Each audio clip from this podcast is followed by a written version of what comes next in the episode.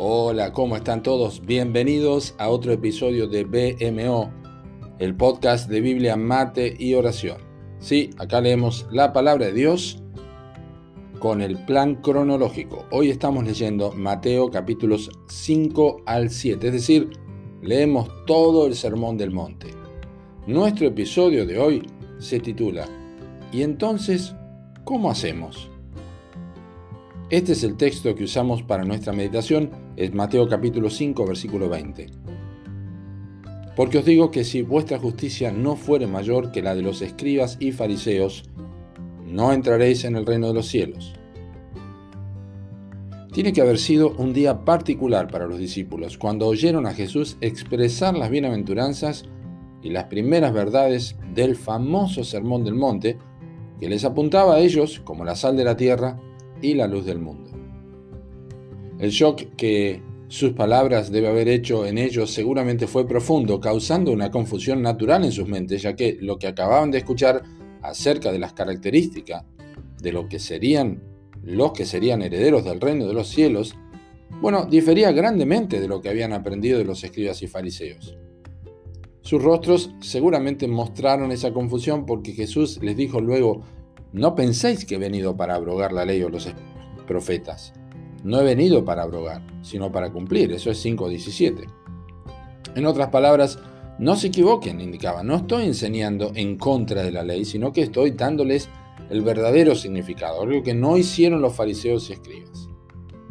Si el asombro de ellos era grande, debe haber sido aún mayor cuando Jesús dijo lo que hoy es nuestro texto principal.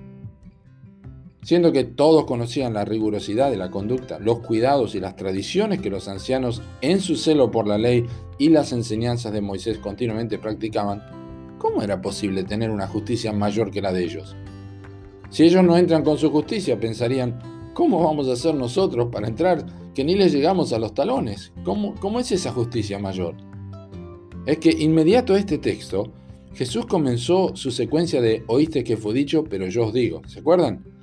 Es la justicia de Cristo, la justicia por medio de la fe. Es una justicia mayor a la de cualquier obra del hombre o con confianza en las obras de la ley. Es la justicia de la que habló Jeremías. En aquellos días, Judá será salvo y Jerusalén habitará segura, y se le llamará Jehová justicia nuestra. Eso es Jeremías 33, 16, precioso texto que pueden corroborar.